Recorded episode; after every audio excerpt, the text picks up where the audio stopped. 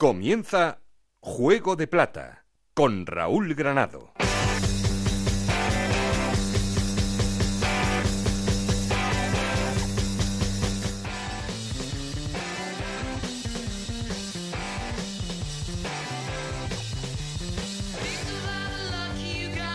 ¿Qué tal? Muy buenas, bienvenidos al capítulo 8 de Juego de Plata, el podcast de Onda Cero en el que os contamos todo lo que pasa en la Liga 1-2-3 y en Segunda División B. El Huesca es el nuevo líder de la categoría tras su victoria 0-2 contra el Barça B gracias al doblete del Cucho Hernández que ya cuenta con 9 goles y sigue demostrando que a sus 18 años es una de las grandes sensaciones de la temporada.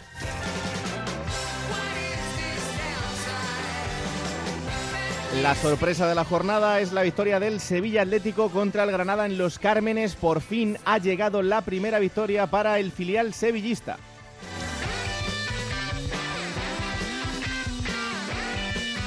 Y una jornada que nos deja una destitución más en los banquillos, la de Luis Miguel Ramis en el Almería. El conjunto andaluz perdía 0-2 ante el Albacete y Ramis era cesado el domingo por la tarde.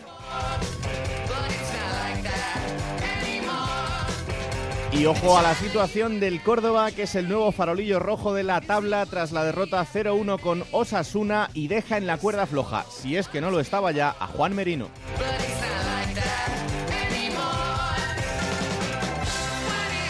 De todo esto y mucho más vamos a hablar a partir de ahora y por supuesto también tendremos nuestro espacio para el análisis de la segunda B que como cada día vamos a repasar con Montserrat Hernández y con Adrián Díaz. Ya sabéis que tenemos un perfil de Twitter que es arroba juego de plata y un correo electrónico juego de plata ocr arroba gmail.com. Aquí conmigo está el auténtico cerebro de este programa, Alberto Fernández, con Ana Rodríguez en la producción, con Nacho García en la parte técnica. No estoy solo porque esto es Juego de Plata, el podcast de Onda Cero en el que te contamos todo lo que pasa en Segunda División.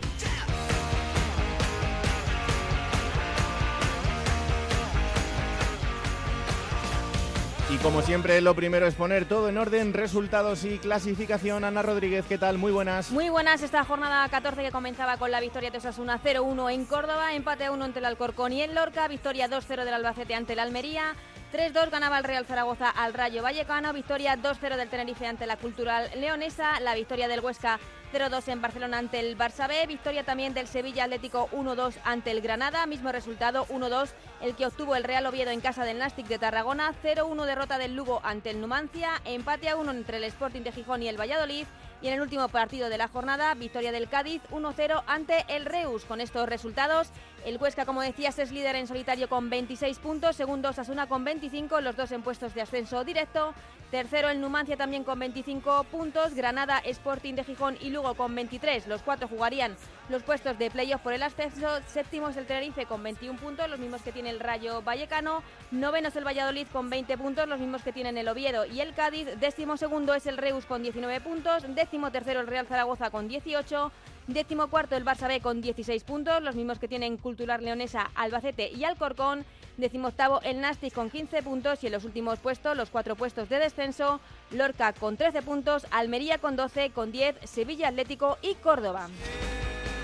Del milagro de la Pilarica lo vamos a pasar un poco por encima igual, ¿no? Bueno, lo pasamos por encima, pero que haya muchos más. Solo pedimos que haya muchos más. sí, sí, o que no haya que recurrir tanto al milagro, pero que la cosa siga así. Eso es. Gracias, Anita. Un abrazo.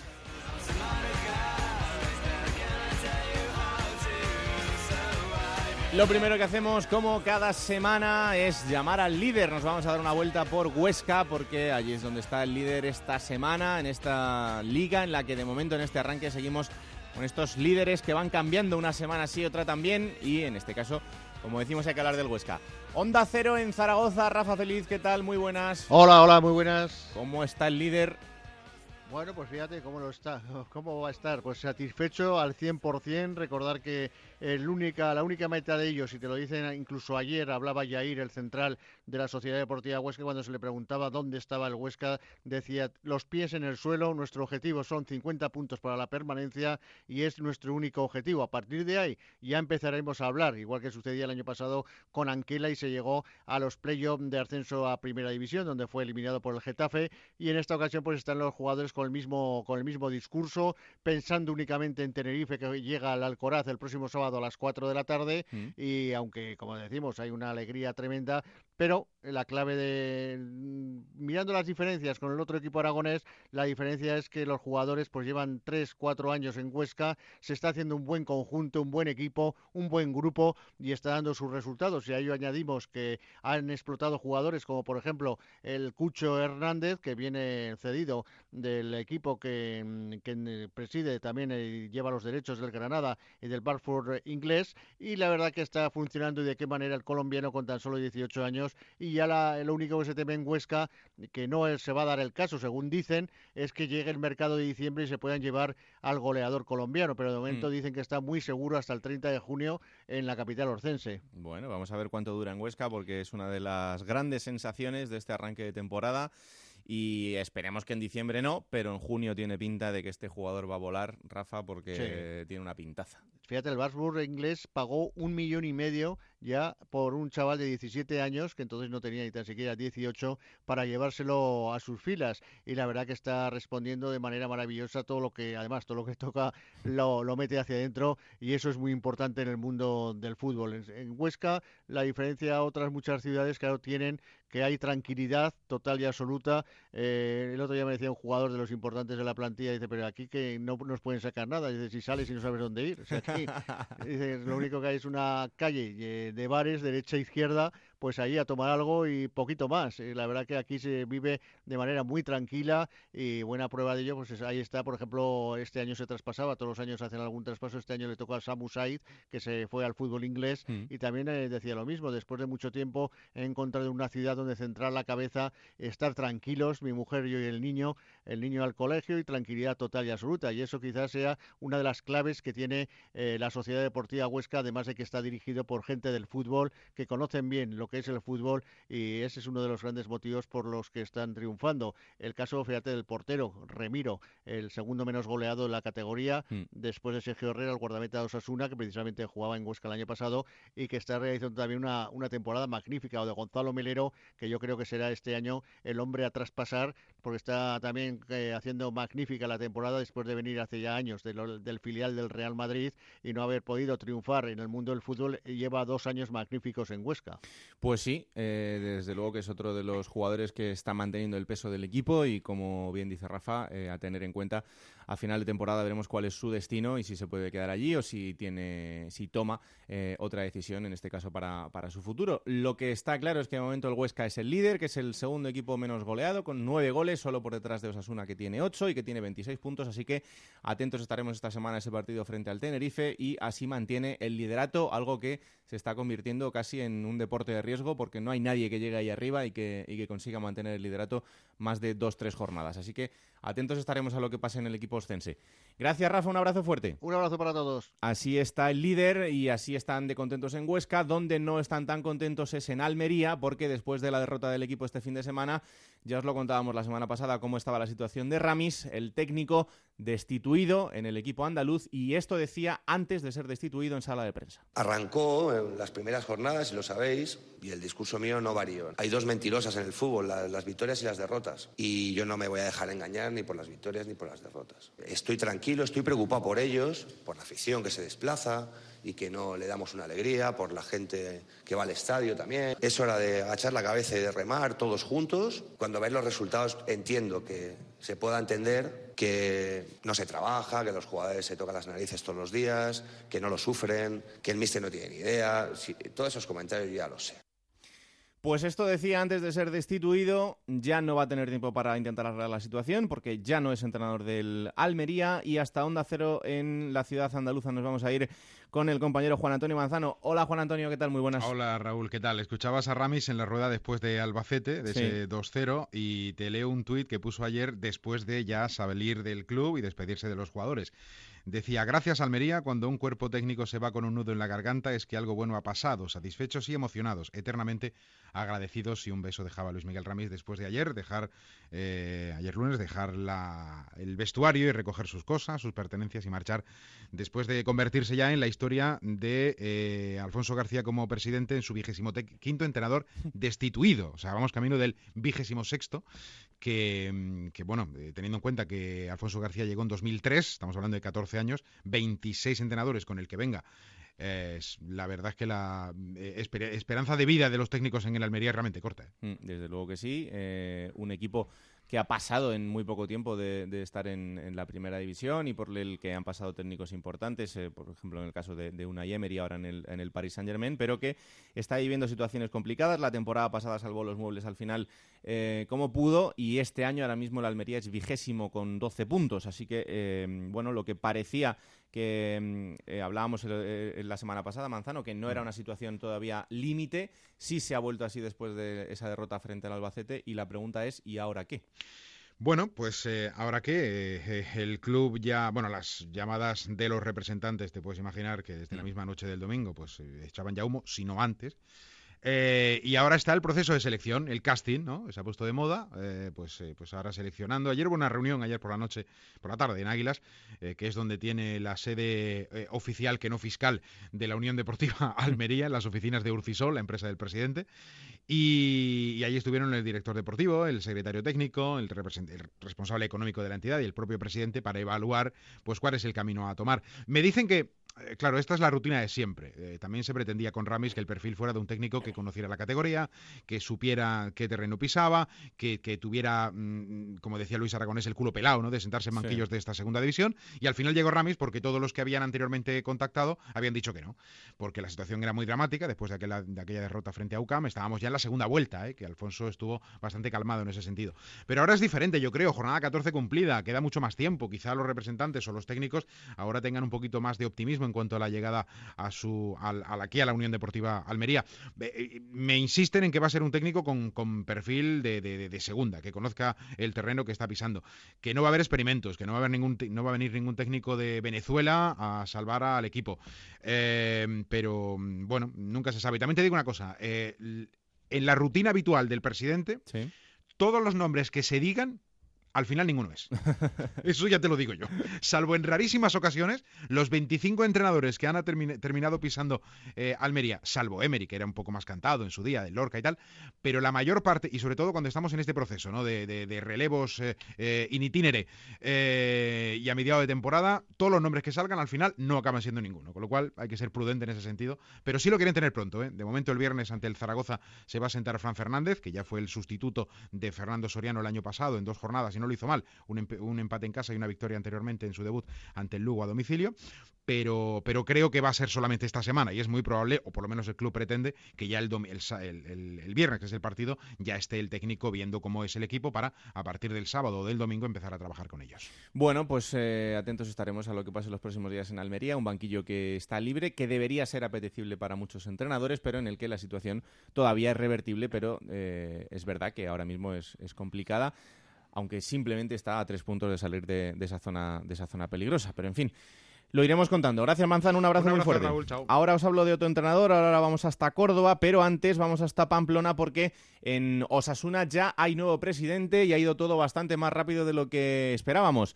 Javier Saralegui, ¿qué tal? Muy buenas. Muy buenas y bastante más enrevesado de lo que esperábamos porque ha habido movida aquí en Pamplona, finalmente no hay elecciones, tan solo la justicia ordinaria podría hacer que hubiera elecciones y es que la Junta Electoral de Osasuna, cuatro socios a los que les tocó el marronazo de eh, tener que, decidir sobre las propuestas de, las otras dos candidaturas, pues ah, no han admitido las candidaturas opositoras del exdirectivo Juan Ramón Lafón y a la que encabezaba el socio Víctor Álvarez, porque cumpliendo, mirando los estatutos de Osasuna, han visto que sus preavales económicos no cumplían las exigencias de los estatutos en un caso o que la entidad eh, bancaria que avalaba no estaba inscrita en el registro de entidades del Banco de España en otro. Ha habido mucho revuelo aquí con el tema, pero el caso es que la Junta Electoral ha dicho los estatutos que se endurecieron mucho hace unos meses pues para evitar problemas, eh, no, no, no los cumplían estas dos candidaturas, por lo tanto, se tiran para atrás, se echan para atrás esas dos candidaturas, solo está la de Luis Abarza, que no tiene que avalar porque él es, eh, era el, actual presidente, y por lo tanto a día de hoy no hay elecciones este domingo en el Osasuna Alcorcón,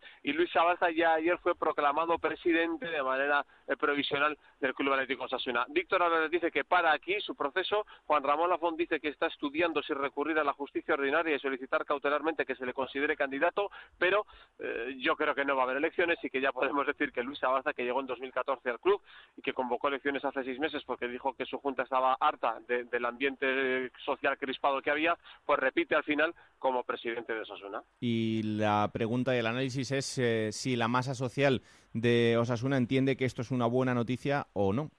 La masa social quería votar porque lleva demasiado tiempo sin votar, o sea, es uno, de los pocos clubes en los que puede haber elecciones. Eh, Luis Abarza llegó como único candidato y gracias en 2014 cuando el club estaba a punto de desaparecer y ahora la gente quería pronunciarse. Si es cierto que Luis Abarza era el favorito para ganar, mm. que había recogido el doble de avales de socios que sus contrincantes, pues todo el mundo, incluido el propio Sabarza, quería que hubiera elecciones para que no tengamos ahora durante otros cuatro años ese run run de eh, expresidente sin haberlo elegido nadie, ¿no?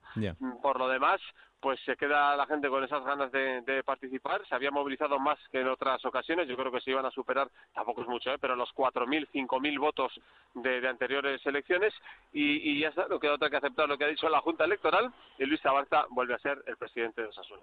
Gracias, Javi. Un abrazo fuerte. Un abrazo, adiós. Pues así está la situación en Pamplona, en Osasuna. Luis Abalza, nuevo presidente de Osasuna, sin elecciones que estaban eh, planeadas para este fin de semana en ese partido frente al Alcorcón. Ahora sí vamos a Córdoba porque después de la destitución de Ramis, el otro entrenador que queda en la cuerda floja no es otro que Juan Merino. El Córdoba es colista con 10 puntos y ya la semana pasada hablábamos de la situación complicada para Merino. Esta semana imagino que la cosa está bastante peor. Esto es lo que decía Merino en sala de prensa después de la derrota. Eh, ahora son 24 goles en contra, son muchísimos goles. Los entrenadores tenemos que intentar eh, dar cierta solidez. Está claro que un equipo eh, que recibe muchísimos goles, una media de 2-3 goles por partido, pues tenemos que hacer cuatro goles. Y, yo no tengo jugadores, ni, creemos que tenemos ni, ni, cuerpo técnico, ni equipo para ganar todos los partidos 3 y 4-0. Al Córdoba le han metido 27 goles, es el equipo más goleado de la categoría y ojo a la reflexión, no tengo jugadores para eh, ganar todos los partidos por 3 y 4 goles. Vamos hasta Córdoba. Antonio David Jiménez, ¿qué tal? Muy buenas. Hola, muy buenas. ¿Y cómo está la ciudad después de esto? Pues hay mucha tensión, hay crispación, hay enfado, hay decepción, especialmente con el Consejo de Administración, especialmente con el propietario.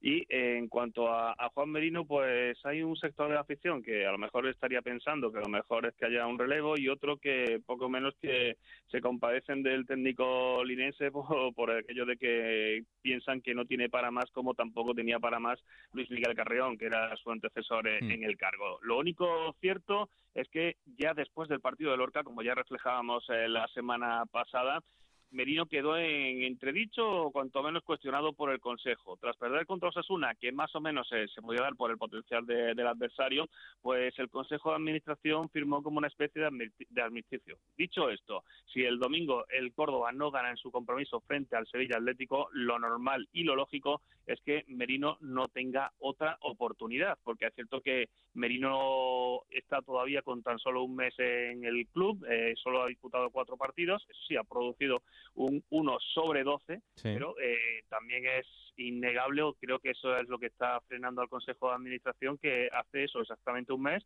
Merino firmó por dos temporadas, por lo tanto tendría que hacer frente a un pago importante en cuanto al al contrato y creo que eso está siendo uno de los obstáculos para que finalmente el Córdoba no haya ejecutado un segundo relevo en el, banquillo. Va a depender muchísimo, como ya digo, de lo que suceda el domingo ante el Sevilla Atlético, un partido que desde el pasado viernes ya se habla de final en Córdoba. Pues lo que os venimos diciendo, que esta ciudad no merece eh, el, trato que está teniendo en los últimos años en este equipo y desde luego que ahora eh, echarle la culpa a Merino de esta situación pues es un poco ventajista, como decía, como bien decía Antonio, y es lo que piensa parte de la afición, porque eh, los mimbres que tiene Merino son los mismos que tiene que tenía Carrión en el caso de su eh, anterior sucesor en el, en el banquillo y por tanto, pues ahora podrá hacer lo que pueda, pero tampoco puede hacer mucho más cuando ya tiene una plantilla confeccionada. el caso es que la papeleta es importante, que lo de este fin de semana parece una final y parece mentira porque llevamos solo 14 jornadas, pero juega frente al Sevilla Atlético, que ahora mismo tiene exactamente los mismos puntos que el Córdoba, y el que pierda será el farolillo rojo una semana más. Así que complicada la situación y veremos qué pasa con Merino. Gracias, Antonio. Un abrazo. ¿Qué tal, Alberto? Muy buenas. Muy buenas, Raúl. Situaciones difíciles, las de los entrenadores, eh, Almería ya con Ramis fuera, Merino, vamos a ver qué pasa esta semana, pero bueno, eh, son ya 14 eh, jornadas y hay equipos importantes, Córdoba y Almería, que, empiezan a, a, ver la situación muy complicada. Bueno, lo del Córdoba a mí me preocupa más, porque ya venimos de lo de Carrión, veremos en el Almería cómo sienta. Desde luego hay un precedente que es desde luego esperanzador, que es el Albacete. La marcha de Aira no la ha podido venir mejor, más que la marcha de Aira, la llegada de Enrique Martín, porque es un equipo que ya tiene identidad, que va para arriba, que está ganando en casa. En fin, yo creo que un cambio de entrenador depende mucho del contexto, pero puede ser, puede ser bueno.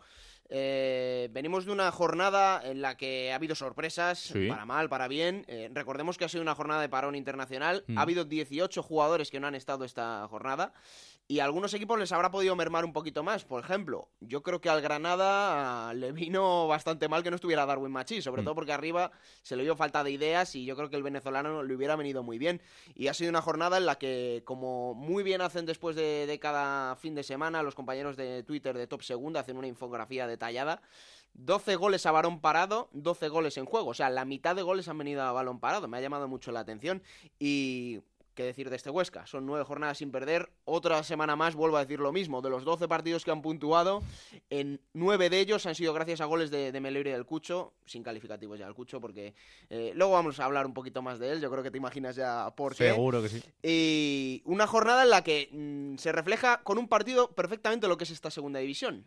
El colista, que era el Sevilla Atlético, el que empezó colista la jornada, venció al que empezó líder la jornada. Mm. Ahora, ni uno es líder ni otro es colista. Está todo tan igualado por arriba y por abajo que una victoria, fíjate, del, del último que gana el primero, pues se cambia totalmente todo. Y también quiero resaltar el primer punto del Lorca fuera de casa. ¿eh? Buen trabajo también el que está haciendo Curro Torres, que le cuesta mucho a los chicos, pero que creo que tiene una idea atrevida de juego y bueno, merecimiento también ese primer punto fuera de casa del Lorca. Eh, que es verdad que se le vuelve a ir al Alcorcón otro partido más en los últimos minutos, se escapan los partidos, los puntos. Pero bueno, eh, igual que hemos dicho el Lugo muchas veces, eh, los puntos que consigue en los últimos minutos de partido, también hay que ver los puntos que se le escapan al Alcorcón en los últimos minutos de partido. Pero bueno, bien por el Lorca, primer punto fuera de casa y también quería destacar ese, detalle. Bueno, pues vamos a darle voz a las peñas. Esta semana aprovechamos que el Huesca es líder para hablar con las peñas del Huesca y hacerlo con el presidente de la peña Fenómenos Oscenses, que no es otro que Fernando Lovera. Hola Fernando, ¿qué tal? Muy buenas. Hola, ¿qué tal? Eh, buenos días. Bienvenido, bienvenido aquí a Juego de Plata y no, no tenemos una semana mejor para hablar del Huesca porque fíjate, ahí estáis líderes y yendo las cosas muy bien. Pues fíjate, era impensable esto al principio de temporada. Bueno, el año pasado ya jugamos el playoff, eh, mm. eh, prácticamente a rebote, haciendo buen espectáculo, buen juego. Pero este año la verdad que con este elemento que habéis comentado antes, como el Cucho, el chaval, 18 años... Que... Este os va a durar poco, ¿eh, Fernando? Sí, sí, no, eso está claro. Bueno, yo, yo creo, según dice el presidente, terminará la temporada eh, porque está, bueno, no, no, lo tenemos cedido, ¿eh? o sea, quiero decir que es del tema inglés, eh, un equipo inglés, pero bueno, yo creo que terminará la temporada. Pero este hombre, si sigue así, si la cabeza la tiene amueblada con lo, con lo joven que es, y demás y atesora la calidad que tiene y los goles. Yo pienso que en un primera división, viene en España, viene en Inglaterra o, tal, este hombre va camino de, porque es un crack, es un crack, es un hombre que, que defiende, que ataca, que mete de falta, que en, en principio, vaya, eh, lo que se ha visto hasta ahora, porque mm. a ver, nueve, nueve goles le avalan. Y bueno, y luego, y luego secundado pues por Melero, que Melero también tiene buena pinta. Melero ya el año pasado ya hizo una temporada tremenda y también es joven, tiene 23 años y bueno, son una pareja letal. De hecho, yo creo que a nivel, otro día se venía una información, a nivel de Europa yo creo que es la pareja atacante la que más letal está actualmente, ¿eh? con 16 mm. goles, 9 y 7 goles, 16 goles entre los dos. De los 19 que lleva el Huesca, 16 llevan esta pareja. Imagínate. Me decía ahora mi compañero Rafa Félix desde allí que mm, eh, al final Huesca, bueno, es un sitio acogedor, pero pequeñito, que tampoco tiene muchas zonas para irse de fiesta, ni este tipo de cosas, este tipo de distracciones, y decía, aquí o juegan al fútbol o juegan al fútbol. Sí, no, no, está claro, es una ciudad muy pequeña y bueno, y la verdad que ahora la gente está enganchada, hay ilusión, hay ganas, la gente empieza a soñar eh, pero bueno, siempre desde, desde la directiva, desde el cuerpo técnico, pues con los pies en el suelo, porque claro, es un equipo de los más bajos, digamos, en el presupuesto de la, de la Liga de Plata. Mm. Por lo tanto, pero bueno, y el vernos ahí, pues bueno, pues en un principio, pues eh, tenemos un colchón de puntos, pues eh, porque bueno, no nos olvidemos que como todos los equipos vendrá un bajón, porque la Liga es muy larga, 42 partidos, o sea, es que es muy larga, entonces seguro que ahora llevamos nueve nueve sin perder, pero tiene que, algún día tenemos que perder y no eso eso está claro. Pero bueno, nos quiten lo bailado mientras tanto. Estamos claro, tenemos un montón de puntos, un colchón y ya nos queda menos porque claro, el objetivo el objetivo era los 50 puntos, la salvación. Y ya tenemos ya tenemos 26. Bueno, y faltan siete partidos todavía para terminar la primera vuelta, o sea, que te quiero decir que, eh, que lo llevamos bien. Tranquilidad, que queda mucho por delante, pero de momento, como tú dices, que, os quiten lo bailado. Em, bueno, vuestra peña, Fenómenos Ostenses, que se creó en el año 2008. Eh, ¿Cómo estáis a día de hoy y cómo está la, afición del Huesca pues en, este sentido? Pues eh, cada día, como te he dicho antes, más ilusionado. Nosotros como Peña este año hemos batido récords, ya tenemos ya 205 socios asociados. Eh, el año pasado estábamos 175, 180, hemos subido este año unos 30 o 40 socios más. Y la verdad, pues ilusionados. Y, y el resto de las peñas, pues igual. de hecho, se ha constituido también hace poco una peña, digamos, la primera fuera, digamos, de, de la ciudad, en un pueblo que se llama Hierve que está a 28 kilómetros de, de, Huesca, pues, eh, pues bueno, ha salido una peña de allí que bienvenida sea y ojalá en la provincia, porque claro, eh, Huesca hablamos de la capital, pero que Huesca es Huesca ciudad y Huesca provincia. Mm. Entonces, de momento, pues se vive con mucha ilusión, mucha expectación y alegría, por supuesto. Teniendo al, al Zaragoza tan cerca, ¿es, ¿es complicado a veces que la masa social crezca un poquito más o no? Eh, yo aquí es a, carro ganador todo el mundo se apunta. Quiero decir, a ver, eh, si ahora tal como va el, equipo, pues yo pienso que más, más gente se hará, se hará del club y vendrá a comprar su entrada y vendrá a decorar eh, somos los que somos, quiero decir, pero yo la verdad que si llenamos el, estadio a partir de ahora, el día del sábado, el día de Tenerife, pues ya metemos los 5.500, pues es que eso sería una gozada. Eh, bueno, de hecho en los playos cuando teníamos ya, ya se llenaba, pero bueno, la gente, los fieles estamos ahí siempre, pero pero mm, si el equipo funciona y va bien y, hay expectativas y, lo primordial que, que, da juego, es que ha habido otras temporadas que nos hemos aburrido en el Alcoraz, pero es que el año pasado y este hemos visto unos partidos espectaculares. Mm. Y entonces la gente es un enganche, es un enganche para que la gente vuelva al, fútbol. Yo eh, ya no te digo, pero bueno, llenar 5.500 personas, pues sí, sí. Bueno, de hecho el día de Zaragoza pues no quedaron prácticamente taquilla nada. bueno, era una máxima rivalidad. Pero a partir de ahora, si somos eh, Huesca arriba y la gente se hacia que no va al fútbol, pues yo creo que alguno se apuntará y nada más. Eh, Fernando, aprovecha como siempre, que ya sabes que aquí os dejamos que os quejéis de lo que queráis, del club, de vuestra relación con el presidente, de que os falta que os apoyen un poquito más en los viajes, lo que tú quieras. Bueno, eh, a ver, la verdad que nos, tampoco nosotros hacemos nuestros viajes, quiero decir, a ver, de nuestros viajes que nosotros eh, realmente somos la peña que más viajamos de, vamos a casi todos, de hecho el otro día estuvimos en Barcelona con un autocar lleno, pero bueno, hay las relaciones con el club son excelentes, son buenas, pero que tampoco, pues por pedir, pedir que tampoco, no, sé, qué decirte, pero las relaciones son buenas porque, vamos, de, hecho con el presidente, pues eh, fuimos, yo personalmente fuimos compañeros de, de clase, o sea, que te quiero decir, pero eso no tiene nada que ver. sí, sí, sí, sí. Fuimos compañeros de clase del mismo en los salesianos, en un, en, un colegio, digamos, de curas, para que nos entendamos. Bueno, pues eso, que te quiero decir que, bueno, pues quejar, no, la verdad que va bien la cosa y la sintonía es buena. O sea, tampoco ni, ni nos da ni pedimos. Quiero decir, estamos ahí. Bueno, ya sabes que la gente dice, ah, como te vas es del Huesca, estos están enchufados y... No, no, no, no, no, no, no, Eso, eso, mira, mira, ahora que dices eso, al hilo ves, eso es una queja, digamos, al tema. Al tema. Bueno, si estuviéramos enchufados no nos pondrían todos los partidos a las 4 de la tarde. Ojo. bueno, pues, si estuviéramos enchufados, porque de hecho ahora viene el de las 4, lo vamos a Granada a las 4, viene luego el Córdoba a las 4, y luego viene lo de no sé qué a las 4, quiere decir que estamos abonados a las 4. Yo, es una hora, pues es una hora, según yo comento con gente que tiene tiendas, que tiene no sé qué, pues eh, incluso los particulares que comen y tal, tienen, tienen que ir con el bocado lleno para eh, acá, o sea, para el fútbol. Quiero decir que te quiero decir que no da tiempo de sobremesa. Entonces, quiero decir que si el tema se estuviera a favor de Huesca, pues no pondría esos horarios, esos horarios tan malos, digamos, para, para los intereses de aquí, de los, de los aficionados. Pues Fernando Lovera, presidente de la Peña Fenómenos Oscenses del Huesca, que lo paséis muy bien en toda la temporada, que sigáis ahí arriba, que seguro que, será bueno para todos y que sobre todo eh, lo que siempre decimos en esta sección, que en la parte más complicada que es la de los viajes, que os los disfrutéis mucho durante todo el año y que os seguiremos dando voz durante toda la temporada, ¿vale? Vale, pues muy amable, muchas gracias a vosotros y hasta cuando queráis. Un abrazo muy fuerte.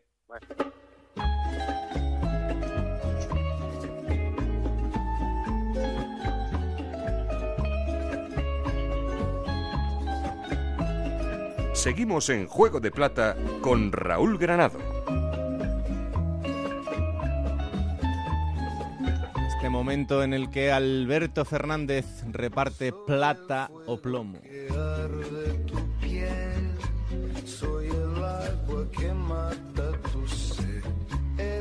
Todo tuyo. Mira, luego me dicen que casi siempre le doy el plomo a, un entrenador. También se lo da a jugadores, ¿eh? se lo da a David Barral, se lo da a Saúl Berjón. No solo son entrenadores, pero es que hay veces que, como este fin de semana, que, los entrenadores la verdad que te la ponen votando. ¿Mm? No me gustó tampoco voy a decir que no me gustó mucho, pero no me gustó eh, lo que hizo Paco Herrera en la segunda parte en el, Molinón con el Sporting. Creo que el Sporting cuando marca, luego el equipo se echa un poquito atrás, eh, no termina de cerrar el partido, acaba siendo pitado y al final Valladolid le empata, ¿no? Yo creo que un equipo como el Sporting de Gijón, que está hecho para luchar por el ascenso directo, no debería tener ese tipo de planteamientos. La afición del Sporting no está contenta con, con Paco Herrera en ese sentido. Y el plomo va para él, porque al final es verdad que desde un micro es muy fácil decirlo y luego hay que estar ahí abajo para saber cerrar un partido y saber mantener un resultado. Pero eh, yo vi la segunda parte del Sporting y, no me gustó mucho. Al final el, Valladolid obtuvo su premio. Le vamos a dar el, el plomo a Paco Herrera porque ese tipo de cosas debería cambiarlas para un equipo como el de la talla como el Sporting. ¿Y la plata? La plata es muy fácil, es muy fácil. Este yo creo que ha sido el fin de semana más fácil. Y fíjate, lo estaba hablando con Ana Rodríguez. No se lo habíamos dado hasta ahora. La plata al Cucho Hernández. Sí. No se lo habíamos dado aún. Eh, fíjate que ha hecho fin de semanas y jornadas espectaculares pero yo creo que como esta ninguna, lo que hizo el otro día en el Minestad, hizo dos goles, fue el mejor del partido, fue totalmente diferencial, pudo hacer incluso cuatro goles. Y qué vamos a decir, ya está todo dicho estos días, he oído hablar del Cucho Hernández en todos los medios de comunicación, porque la verdad que un chaval de 18 años con tanto potencial y qué bueno que lo tenemos en segunda división y que lo podemos disfrutar en el Huesca. La plata para el Cucho, porque es un jugadorazo, y esperemos que no baje el rendimiento y que no baje esa, esa progresión. Pues ojalá que no, porque es una de las grandes noticias de este arranque de temporada.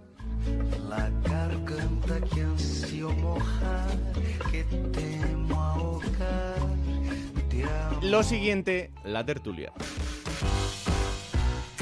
La tertulia.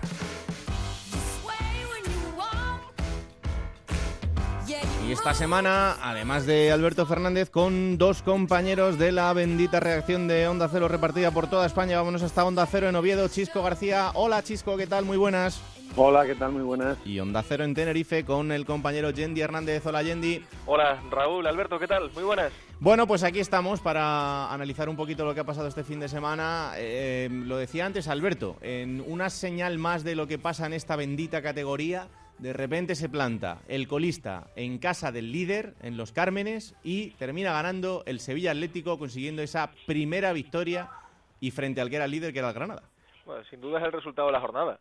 Es el resultado de la jornada porque, primero por las circunstancias en las que se produce, después de 13 jornadas, pues no había conseguido ninguna victoria el Sevilla Atlético, llegó en la jornada 14 eh, yo puedo decir que en la anterior contra el Tenerife, bueno, no es que estuviera cerca, pero sí fue un partido bastante abierto, que pudo caer de, de cualquier lado, y un Sevilla Atlético que, que hombre, no, no había sido tampoco ese colista desastre, ¿no? No había sido ese colista que perdiera partidos siempre por resultados abultados, que, que recibiera goleadas. Bueno, un equipo que ha tenido ciertos problemas eh, defensivos y en momentos puntuales del partido, pero que, que bueno que le ha llegado esa victoria pues imagínate no ante un Girona perdón ante un equipo como el Granada el equipo de José Luis Oltra que, que bueno el, el 1 a 2 y, y, la sorpresa de la jornada sin lugar a dudas no mm. Chisco, ¿esto es eh, eh, sinónimo de igualdad o sinónimo de que a veces eh, pasan cosas extrañas como esta? Yo, yo lo que creo es un aviso a navegantes, es decir, aquel que crea que, que tiene algo conseguido en, en estas 14 jornadas eh, es un baño de realismo, es decir, que te da exactamente igual mirar la clasificación cada jornada y te da exactamente igual ver la trayectoria de, cualquier equipo. A mí me parece que es eh, la gracia de, esta categoría, es decir, me imagino que los aficionados de Granada no les hará ni ninguna, ¿no? El hecho de, de ver cómo su equipo acaba perdiendo contra el que llega como colista y que, y que estaba sufriendo tanto para, para ganar su primer partido, pero yo creo que es un mensaje muy, muy claro para todos los equipos. Yo me quedo con una frase que dijo Anquela en, en Tarragona después de la victoria del Oviedo del domingo mm. y que dijo que esto se trataba ahora de sumar puntos y de llegar vivo a las dos a los dos últimos meses que al final es donde se va a decidir absolutamente todo pero pero claro lógicamente si llegas con mucho déficit a esos dos meses últimos de competición va a ser imposible pero ahora a mí me suena todo más a chau chau a a bueno a que oye pues eh, cada uno tiene que vender su, su película cada equipo tiene que vender su historia pero es, es insisto un baño de realismo de lo que es la segunda división y el que equipo que no lo entienda así va a tener muchísimos problemas para conseguir sus objetivos. Mm, oye, Chisco, hablábamos eh, ahora de la situación de Córdoba y Almería. Me decía Alberto que a él le preocupa eh, algo más el, el Córdoba. No sé, ¿a cuál ves peor de los dos?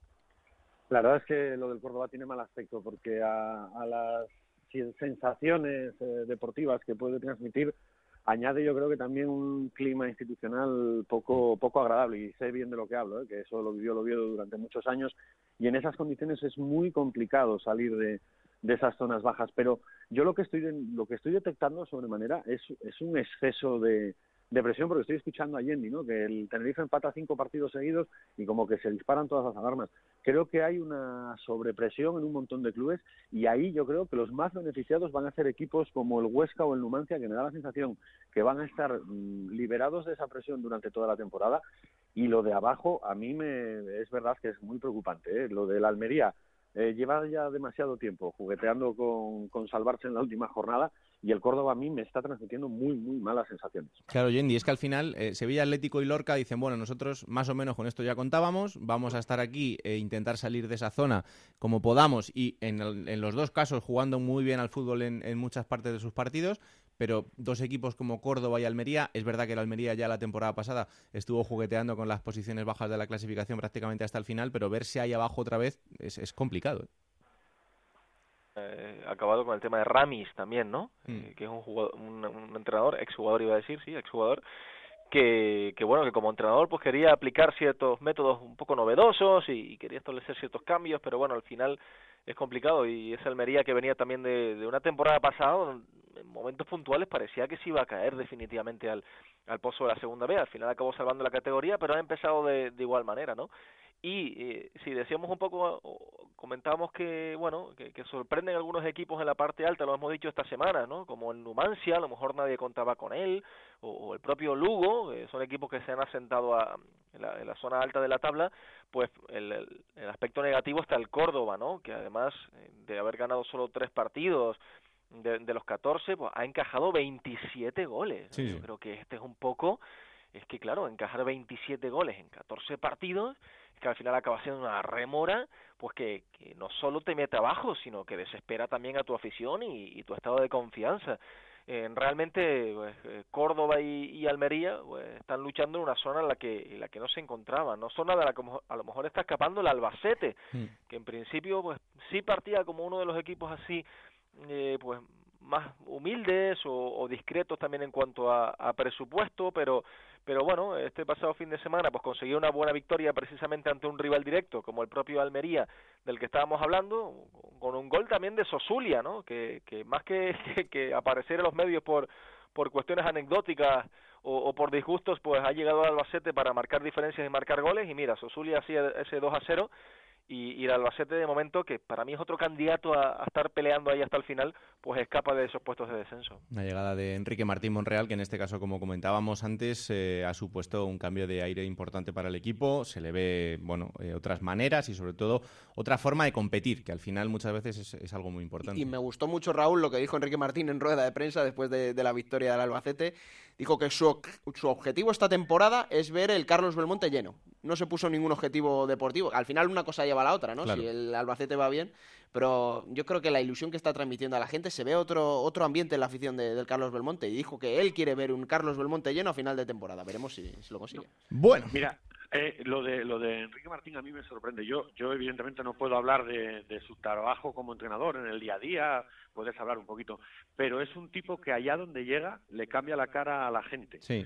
Y eso es importantísimo, porque eso me recuerda cuando llegó Manolo Preciado a Gijón en una situación complicadísima mm. y en su primera rueda de prensa dijo, lo único que quiero es que el Molinón vuelva a disfrutar. Vaya si lo consiguió y fíjate las cosas que hizo. Y Enrique Martín en eso es un auténtico fenómeno. Al, final es eh, descargar al equipo de cosas que se le van sumando a la mochila y a, veces eh, te encuentras que en un equipo el fútbol es una parte importante, pero no lo más importante, y eso te hace estar en una situación muy complicada. Y entrenadores como Enrique Martín Monreal o como Manolo Preciado en su caso, lo que hacen es eh, liberar al equipo de todo eso, que se centren solo en el fútbol y que para lo demás ya están ellos. ¿no? Y, al final, eh, tener a una afición contenta en este sentido o hacerles creer y hacerles soñar con que su equipo puede hacer eh, cosas más importantes con objetivos muy cortitos y en el día a día, semana a semana, consiguen que luego en el global de final de temporada, pues eh, de repente te encuentres con cosas muy importantes, ¿no? Así que veremos a ver. El caso del Albacete sí que parece que, ha cambiado mucho el paso y mucho el aire en este sentido. Pero es que igual, Raúl, hacen falta más entrenadores de este, de este perfil y de este carácter. Entrenadores que se dejen a lo mejor de tanto tecnicismo y justificar los errores del fútbol en, la táctica y que hablen claro, que hablen a la afición, que hablen al, que va al estadio todos los domingos y que sean entrenadores pues que a, priori pueden parecer más llanos, hmm. pero que luego tienen una riqueza futbolística tremenda, más pues como Anquela también, incluso Preciado, Enrique Martín, este tipo de entrenadores yo creo que hacen más falta en el fútbol.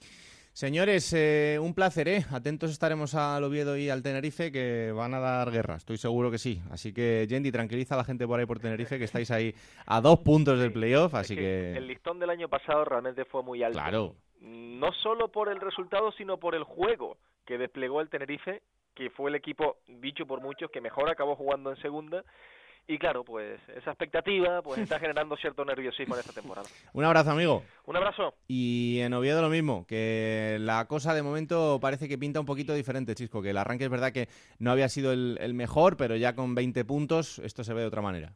Sí, sin duda, y además, mira, esta es una semana muy especial también para el Oviedo, va a jugar en Valladolid, ya sabéis el buen rollo que hay, mm. se espera un viaje de esos de, los de época, más de, pues yo calculo que habrá mínimo 2.000 personas, y además de esos partidos eh, chulos, eh, que tienen buen ambiente todo el día en Valladolid, así que nada, si no tenéis nada que hacer, subiros el sábado por Valladolid, que lo vais a pasar bien. Ojalá. Un abrazo, amigo. Un abrazo. Ahí está el análisis, la tertulia de lo que ha pasado este fin de semana. Por cierto, no quiero que se me pase eh, comentaros también una situación especial en el Rayo Vallecano después de esa derrota del otro día frente al Zaragoza. Eh, Alberto, en el Rayo siguen pasando cosas que no son deportivas. Y es que, eh, fíjate, esta semana la Asociación de Pequeños Accionistas del club tenía un acto de conciliación con su presidente, bueno, al que se le pedían una serie de, de papeles en cuanto a la gestión del club, bueno, que explique eh, cómo se gastaron los 4 millones de euros en la franquicia en Oklahoma, que se explique eh, por qué el Rayo Vallecano hace un traspaso de dinero del club hacia la fundación o por que se explique por qué eh, y si existe una cuenta con 30 millones de euros, como dice el club que tiene, em, en este caso para resolver los juicios que tiene pendientes todavía por la gestión de los Ruiz Mateos, sin las que el Rayo podría ser declarado como responsable civil subsidiario y el club dijo en su momento que para esto tiene prevista una cuenta con 30 millones de euros. Lo que quieren saber los accionistas es si existe esta cuenta y cuánto dinero tiene. Bueno, pues el Rayo no se presentó a este acto de conciliación y, por tanto, el siguiente paso de esta asociación de pequeños accionistas será una demanda civil eh, a la que, evidentemente, ya eh, tendrán que presentarse. Esto hace que todo vaya a ser más largo, pero esta asociación está dispuesta a llegar hasta, hasta el final. Veremos a ver cuál es la predisposición del club. Eh, emitió un comunicado bastante duro eh, en su página web oficial contra esta asociación y contra eh, la persona de su presidente hasta el momento, pero es una asociación que ahora mismo tiene mil afiliados. Ojo, o sea que no estamos hablando de cuatro gatos. Así que ¿Cuánto va a durar esto, Raúl? Porque hay clubes como Sasuna que también lo estamos viendo, que los mm. temas extradeportivos y, que muchas veces influyen directamente en lo deportivo. Pero la afición del Rayo Vallecano es una, tiene que estar aguantando año tras año este tipo de cosas. Hay una fractura social, eh, yo creo que irreconciliable a día de hoy eh, por ambas partes, así que es una pena, pero eh, una de las aficiones, bueno, yo creo que más cariño tiene todo el mundo, en, no solo en la segunda división, sino en el fútbol profesional en general en España, pues está en una situación muy complicada y veremos en, qué queda todo esto y, y aquí lo contaremos. Bueno, lo que quiero hacer ahora es saludar al entrenador de la sorpresa de, la jornada, porque ya lo contábamos antes, el Sevilla Atlético conseguía esa primera victoria del año, lo hacía en el campo del Granada, en Los Cármenes. Eh, no era nada fácil, a priori todo el mundo pensaba que el equipo de Luis Tevenet iba a perder, pero ahí está, primera victoria. Entrenador Luis García Tevenet, ¿qué tal? Muy buenas. Hola, buenas. Bueno, pues ha tardado un poquito más de lo que imagino que esperabas, pero ya ha llegado la primera.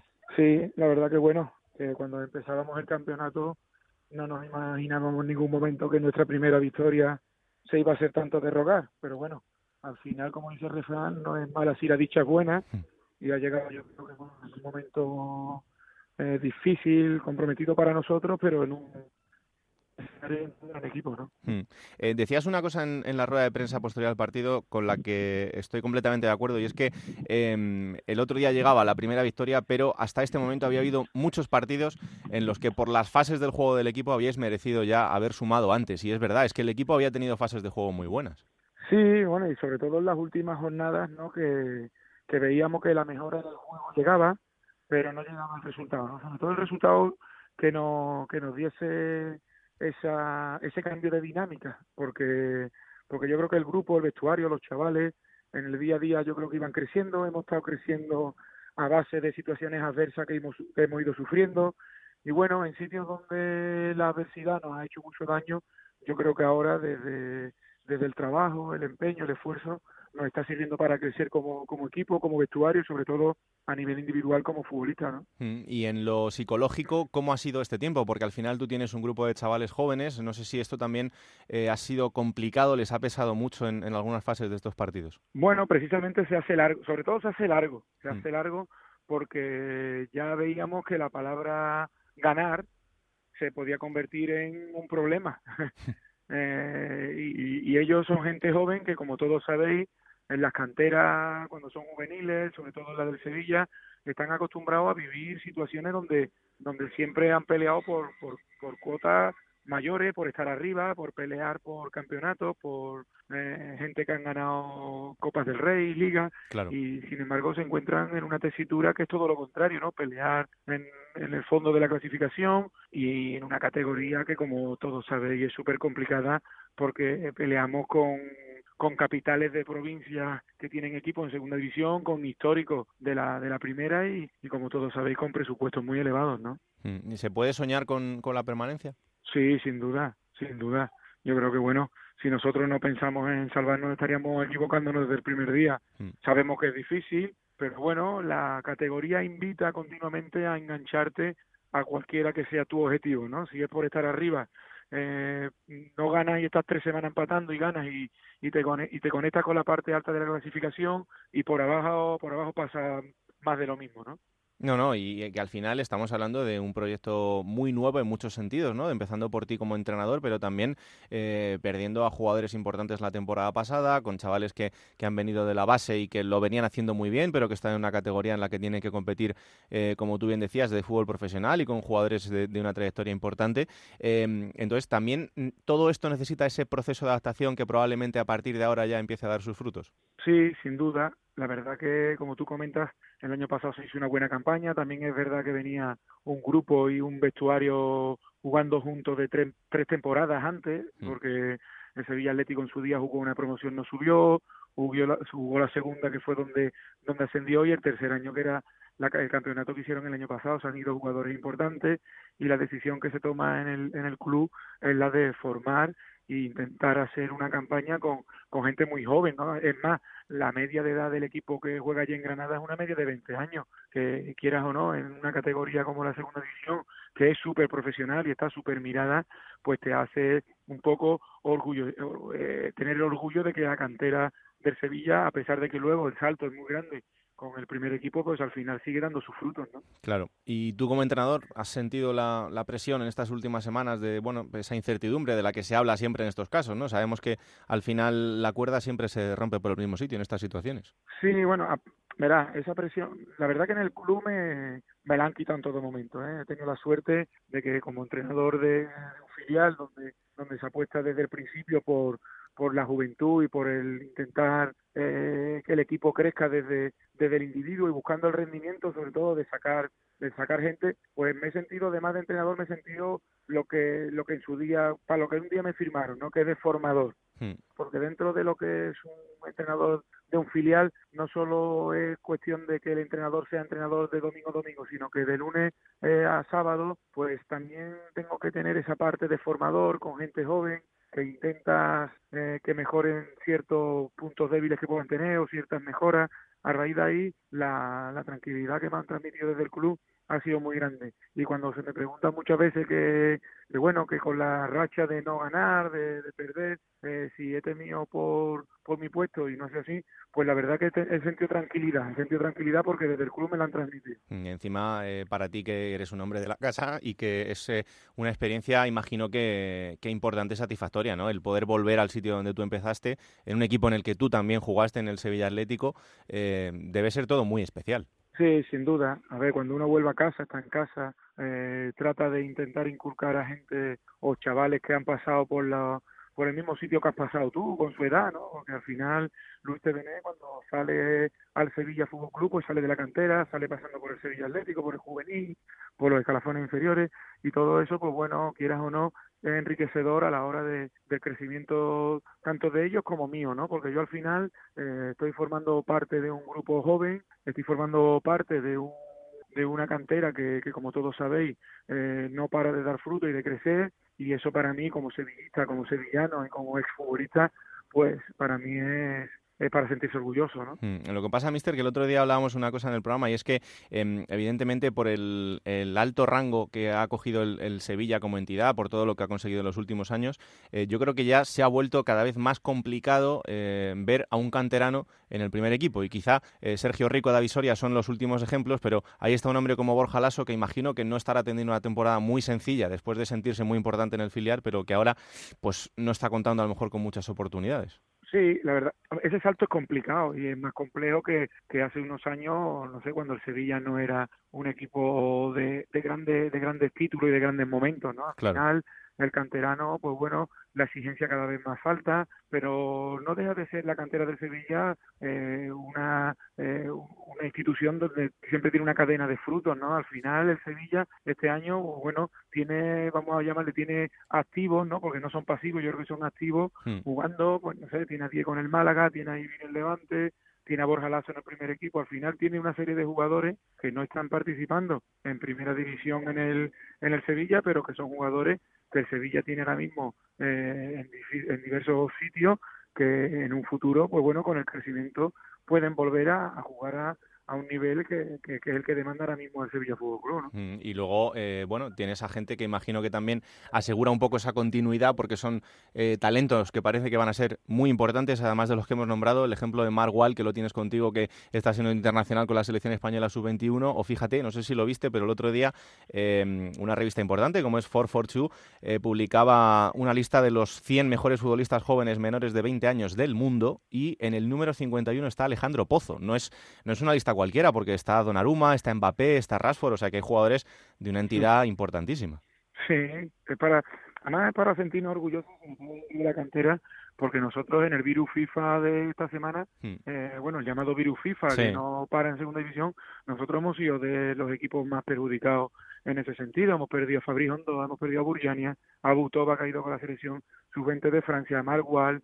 Al final, pues bueno, dentro de ese abanico de jugadores, pues podemos sentirnos orgullosos de que dentro de nuestra plantilla tenemos jugadores de un nivel, eh, como tú comentas, de, nivel altísimo para, para la edad que, que manejamos, ¿no? Claro.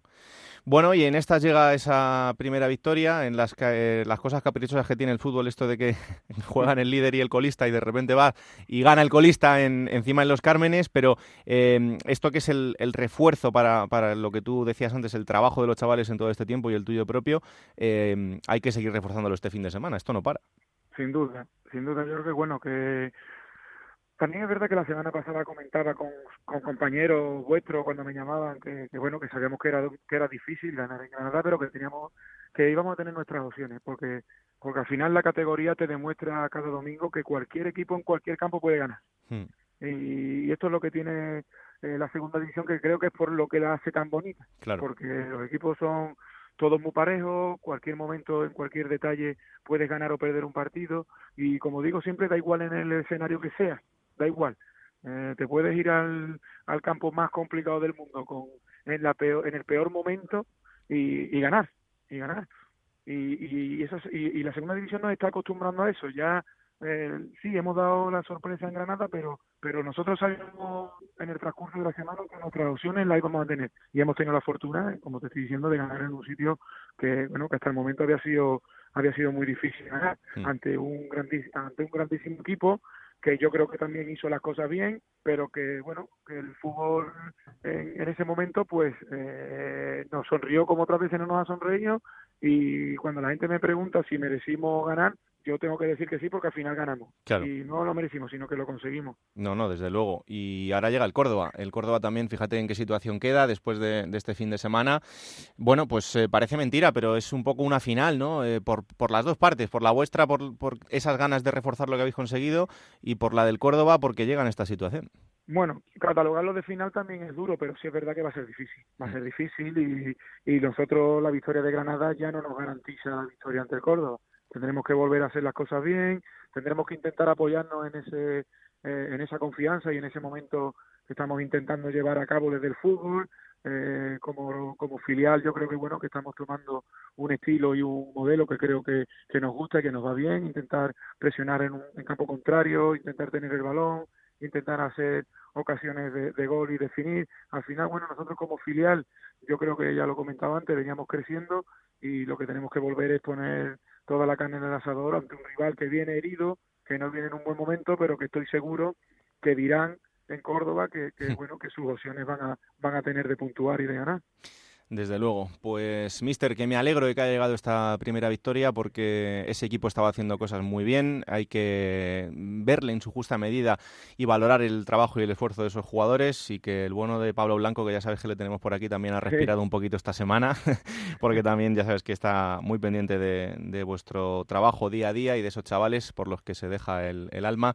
Así que, que ojalá que podamos hablar muchas veces durante la temporada porque el equipo siga, siga muy bien y que sea la primera de muchas. Un abrazo muy fuerte mister. Un abrazo. Pues ahí está, eh, Luis García Tevenet, entrenador del Sevilla Atlético, con el que ojalá que podamos seguir hablando durante toda la temporada. Y sobre el Sevilla Atlético creo que también nos va a hablar esta semana nuestro compañero David Marín de Marca con la curiosidad del fin de semana. Hola David, ¿qué tal? Muy buenas. Muy buenas Raúl. Por fin ganaron los chavales del Sevilla Atlético a la decimocuarta. Fue la vencida y triunfaron ni más ni menos que en el campo del líder, del Granada, lo que provoca de paso una nueva variante en la primera plaza de la tabla clasificatoria. El Huesca se convierte en el noveno equipo en eh, ocupar la primera posición en segunda división esta campaña. Volviendo al Sevilla Atlético, eh, hay que tranquilizar a los aficionados y a los chavales sevillistas, ya que este eh, inicio de temporada en el que les ha costado tanto ganar, ni mucho menos les sentencia al descenso a Segunda División B, viendo además el histórico. Otros dos clubes, los dos últimos que empezaron casi tan mal o incluso peor que ellos, a la hora de costarles ganar el primer partido, acabaron salvando la categoría al final de campaña. Uno de ellos lo hizo el año pasado, el Nastic de Tarragona no ganó su primer partido hasta la jornada 13 y acabó salvado, y el otro lo hizo en la 77-78. El Real Jaén no ganó hasta la jornada 15, sumó 11 empates y solo 3 derrotas en los 14 primeros partidos y también acabó salvado. El último equipo que empezó tan mal como el filial del Sevilla y acabó descendiendo fue curiosamente otro equipo filial, el Mestalla en la 72-73 no ganó hasta la jornada 15 y este sí acabó descendiendo. Pues ahí están esos datos de, para el optimismo en el caso del Sevilla Atlético, así que eh, atentos a los datos como siempre de David Marín que nos trae la curiosidad de la jornada. Y ahora eh, vamos a perpetrar una vez más uno de esos test de Gonzalo Palafox esta semana para conocer un poquito más al jugador del Almería, Joaquín Moreno. El test de Gonzalo Palafox. Un recuerdo de niño. Cuando íbamos de, de merendola al merendero con mis primos y mis padres y mi familia en general. Y tu madre en ese momento coge la nevera, la abre y empieza a sacar tapergüe, tapergüe, tapergüe, tapergüe, tapergüe, tapergüe, tapergüe, tapergüe, tapergüe, tapergüe, tapergüe, tapergüe. Que te dan ganas de decirle a tu madre, mamá, esto que es una nevera, una puta puerta astral oculta. ¿Va a salir Julio Verne de aquí abajo o qué pasa aquí? Tres cosas que salvarías de un incendio. Salvaría toda todos los animales de, ese bosque. Estás ahí que no te enteras. El mayor porcentaje de, naturaleza de árboles que se, que se pudiera y... Que no te enteras. Hoy está confirmado. Por supuesto, si hubiera alguna vida humana además, pues... Una manía. ¿Respecto al fútbol? Sí, en el fútbol. Respecto al fútbol, solo pisar primero el campo con el pie derecho. Yo soy muy maniático, o sea, yo no, no, no puedo pisar la mierda de los perros. De... O sea, hay gente que la pisa normalmente y yo no puedo. O sea, me, ¿Por qué? pues por eso, por manía. La última película que has visto. Película, veo muchas películas. La última que vi en el cine fue la de El secreto de Marron Bone. Cuidado, Jack. Jack. Nada. Nadie. Nunca. Nos separará. Una canción para motivarte. Eh, me gusta mucho. Me gusta mucho. Me gusta mucho. Me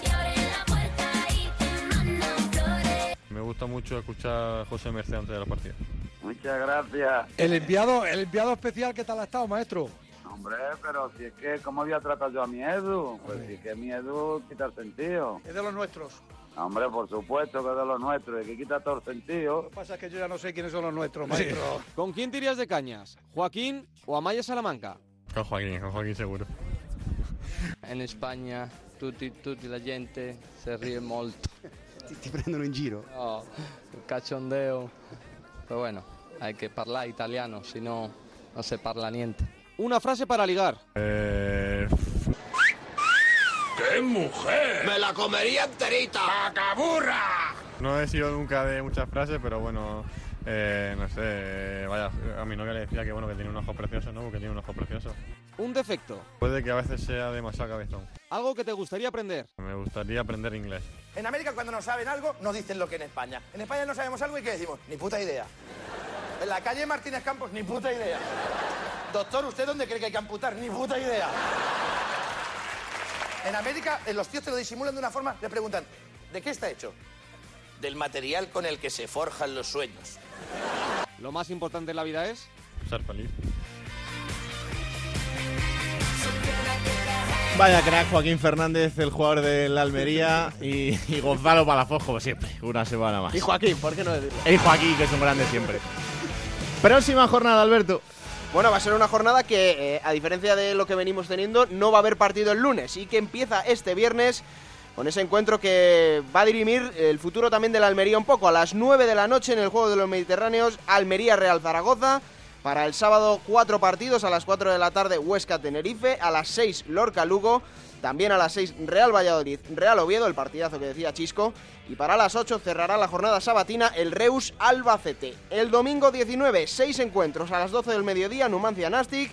A las 4 de la tarde en Vallecas, Rayo Barcelona B. A las 6, Sevilla Atlético Córdoba. También a las 6, Osasuna Alcorcón. A las 8 de la tarde en el Reino de León, Cultural Leonesa Granada. Y cerrará la jornada en el Molinón a las 8 y media, Sporting de Gijón, Cádiz. Los Juegos de los Mediterráneos es el juego. El juego, de los- el juego del Mediterráneo, eso es. que es el estadio de Almería, que no lo han cambiado. Esta es la sintonía de la segunda división B de la categoría de bronce del fútbol español y para hablar de ella, como siempre, vamos hasta Onda Cero en el Checón, Monserrat Hernández y con Adrián Díaz Pomares. Hola, ¿qué tal? Muy buenas a los dos. Hola Raúl, ¿qué tal? Hola, muy buenas Raúl. Bueno, pues empezamos con la visión general de la categoría Monserrate, empezando como siempre por ese grupo tercero en el que el Mallorca sigue a paso firme. Así es, el Real Mallorca continúa al frente de la tabla de clasificación y cada vez con más distancia con respecto a sus inmediatos perseguidores. En esta ocasión, el conjunto balear de Vicente Moreno se impuso por 0-2 ante otro candidato a estar en la parte alta de la tabla, como es el Lleida, lo hizo con tantos de Ferran y de Alex Serrano.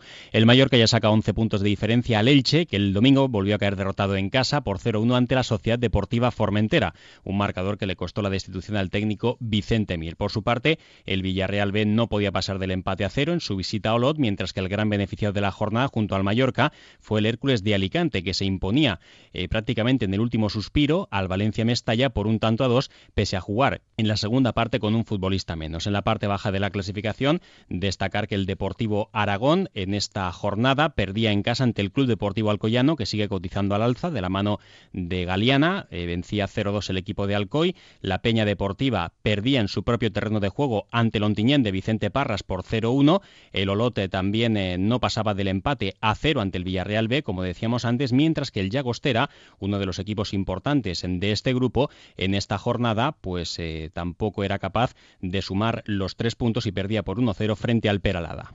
Vamos al grupo primero, donde también hay un líder destacado que es el Fuenlabrada y con un ascenso importante en las últimas jornadas, el del Real Madrid Castilla, que parece que toma vuelo. Así es, el Real Madrid Castilla, el eh, filial del eh, conjunto madridista, que suma su tercera victoria consecutiva y se imponía por 0-2 con goles de Óscar y de Reguilón. El primer clasificado sigue siendo el Fuenlabrada, el equipo madrileño que parece que sigue con ese propósito firme de ascender de categoría y se imponía por dos goles a uno al San Sebastián de los Reyes. En el tercer puesto de la tabla de clasificación se encuentra el filial del Celta de Vigo, que empataba cero en el duelo gallego ante el Corucho, mientras que el Deportivo Fabril, desde que se marchó Cristóbal Parralo a la primera plantilla, no ha conseguido la victoria. En esta ocasión caía derrotado por tres goles a cero en el estreno de Gustavo Munua. En el último mes de competición, tres empates y una derrota. En la parte baja de la tabla de clasificación, destacar que el filial del Real Valladolid perdía por dos goles a uno ante el Guijuelo. El penúltimo es la gimnástica de Segoviana, que vencía por 2 a 0 ante el Talavera de la Reina. La Ponferradina es antepenúltimo y volvía a caer por 2 a 1 ante el filial del Atlético de Madrid, mientras que al borde de la permanencia, cuarto por la cola, está el Corucho, que es cuarto por abajo, como decíamos, y que empataba a cero ante el filial del Real Club Celta de Vigo. Vamos al grupo 2, donde hay otro líder sólido como el Así es, el Mirandés suma y sigue en su pelea por terminar en lo más alto de la clasificación. Venció en esta ocasión por tres goles a dos ante el Tudelano. Segundo se mantiene el filial del Sporting de Gijón, que se imponía por 3 a 1 ante otro filial, como es el eh, Osasuna B. Eh, tercero, eh, un histórico como el Real Racing de Santander, vencía 1-0 al Lealtad, mientras que cuarto se coloca el filial de la Real Sociedad, que empataba cero en el campo del Arenas. En la parte baja de la tabla de clasificación hay que destacar una gran noticia, o por lo menos una noticia llamativa, y es la primera victoria de la temporada del Peña Sport en el duelo de colistas. Se medía el caudal deportivo y se imponía por dos tantos a cero. También destacar que el Lealtad perdía por 1-0 ante el Racing de Santander, como decíamos antes, mientras que el Vitoria no pasaba del empate ante el Baracaldo. Y en el grupo cuarto, paso adelante del Extremadura, pero máxima igualdad en la cabeza. Sí, eh, mucha igualdad, eh, ya que ahora mismo en tan solo tres puntos están los cuatro primeros clasificados. Primero Extremadura con 26, 26 puntos también el Cartagena, que se imponía en el derby murciano al Real Murcia por dos tantos a uno, con casi 10.000 espectadores en el campo del Cartagonova. El Marbella es tercero con 24 puntos, dos menos que los dos primeros, mientras que el Ecija Balompié, que parece que se deshincha un poquito, suma 23 en la tabla de clasificación. En esta jornada el Extremadura vencía 0-2 a Lucan Murcia, que a priori debería estar en la parte alta de la tabla. El Cartagena, lo decíamos antes, en el derby murciano 2-1 ante el Real Murcia y en el duelo entre el tercero y el cuarto se imponía el Marbella por tres goles a cero ante Balompié. En la parte baja de la tabla, el Jumilla perdía por 1-0 ante el Badajoz, Betis Deportivo y Las Palmas Atlético empataban a cero en tierras canarias, mientras que el Lorca Deportiva tampoco podía ganar y solo sumaba un punto en el duelo ante el Granada B. Bueno, pues así están los cuatro grupos de esta segunda división B, con todos los datos y las clasificaciones de estos grupos. Vamos un poco con lo que ha pasado al detalle eh, en lo más destacado de la jornada. Lo decías antes, Monserrate, en el Elche, equipo importante de la categoría, destitución de Vicente Mir. Así es, y para muchos aficionados eh, les puede suponer una sorpresa porque el Elche es segundo en el grupo tercero de la segunda división B, pero la exigencia de un recién descendido y de un equipo que hace tres temporadas estaba en primera división le ha terminado pasando factura al técnico valenciano, a Mir, que este lunes por la mañana a primera hora y antes de dirigir la primera sesión de trabajo de la semana se encontraba por sorpresa con su destitución. Deja el Elche en el segundo puesto a 11 puntos del líder y fíjate que hasta la semana pasada, eh, cuando hubo jornada intersemanal, había sumado 7 de 9, pero ese doloroso palo en casa ante el Formentera por 0-1 le ha costado el puesto. El club que busca nuevo entrenador para el partido del próximo domingo ante el Real Mallorca, muchísimos candidatos y de momento José Luis Achiari y Óscar Sánchez se hacen cargo de la primera plantilla. Óscar Sánchez, quien fuera defensa central del Real Murcia y del Valladolid, entre otros equipos, era segundo de Mir y llegó de su mano, sigue como segundo entrenador, al menos de momento, mientras que José Luis Achiari, exjugador de Elche, Murcia o mm, también eh, otros equipos, pues eh, se hace cargo de la primera plantilla y estaba hasta ahora en el filial de tercera división que estaba precisamente en puestos de descenso. No será un partido fácil para debutar contra el Mallorca, que es eh, líder y además con muchísima ventaja, como decíamos antes, pero bueno, no es el único entrenador que ha pasado por problemas esta semana, Adrián. Ni mucho menos. Dos entrenadores más han caído tras la decimocuarta jornada. Luis Planagumá como entrenador de Luca Murcia y Martín Pose como técnico del Olot. De Luca Murcia, que como decíamos Serrate perdió 0-2 contra el Extremadura. En la condomina está dando malas sensaciones. Está séptimo con 22 puntos. A uno del playoff solo, pero en una posición peor de la que podía imaginarse por plantilla y por ser un equipo recién descendido a Segunda División B. Y el, el presidente de Luca Murcia, Mendoza, que ha decidido de prescindir de, Luis Planagumá y Martín Pose, deja de ser entrenador del Olot, un equipo recién ascendido a Segunda División B.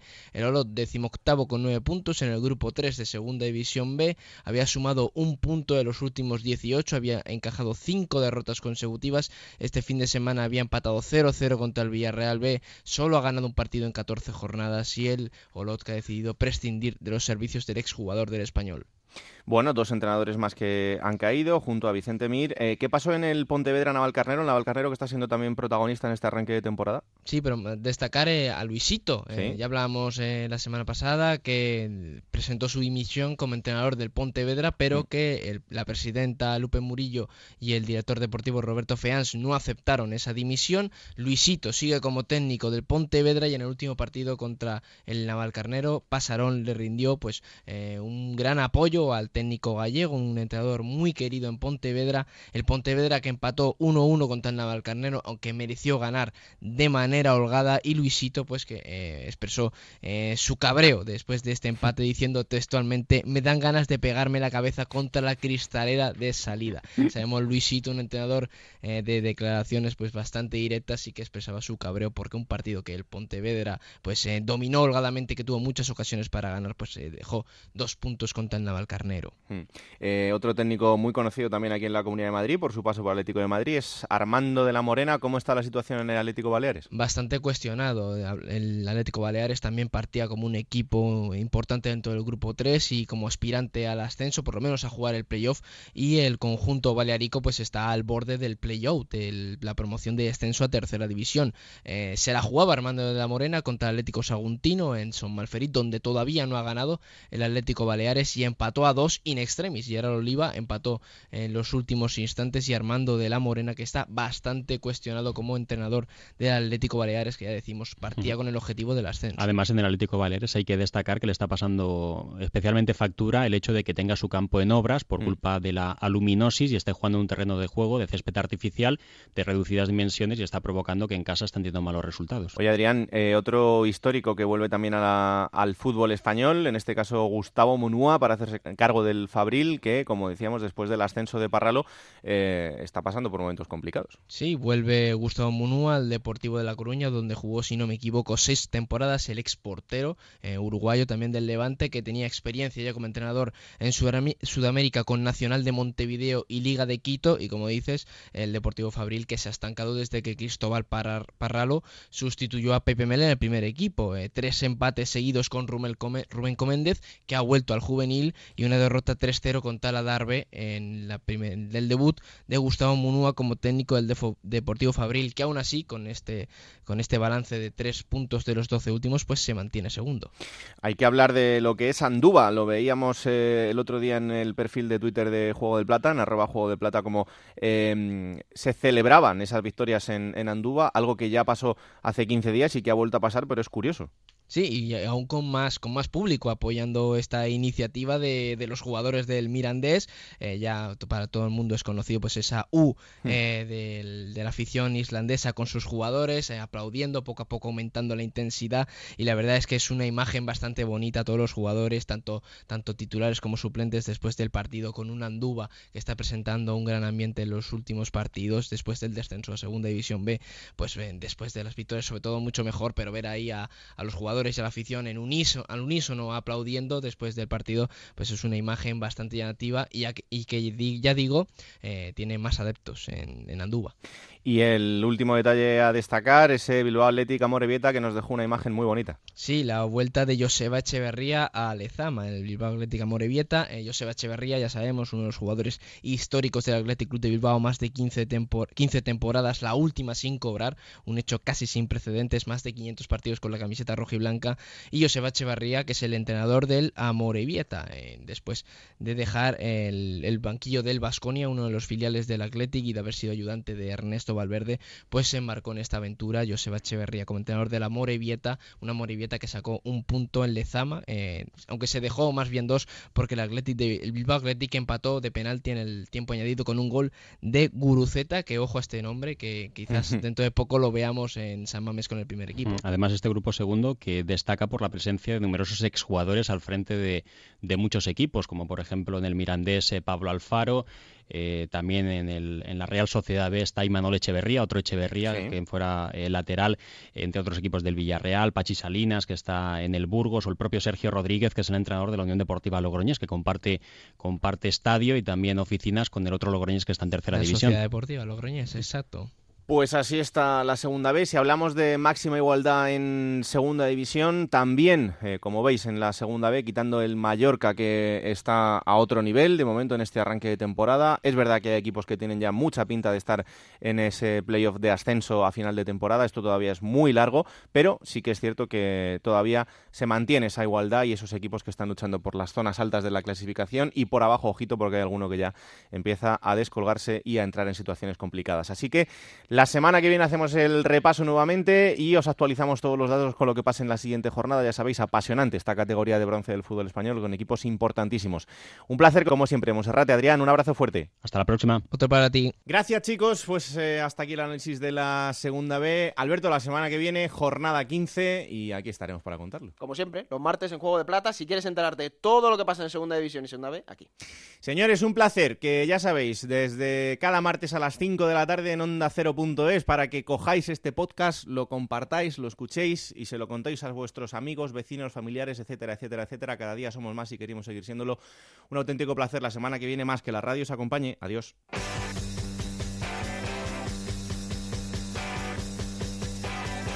Raúl Granado, Alberto Fernández, Ana Rodríguez. Juego de Plata.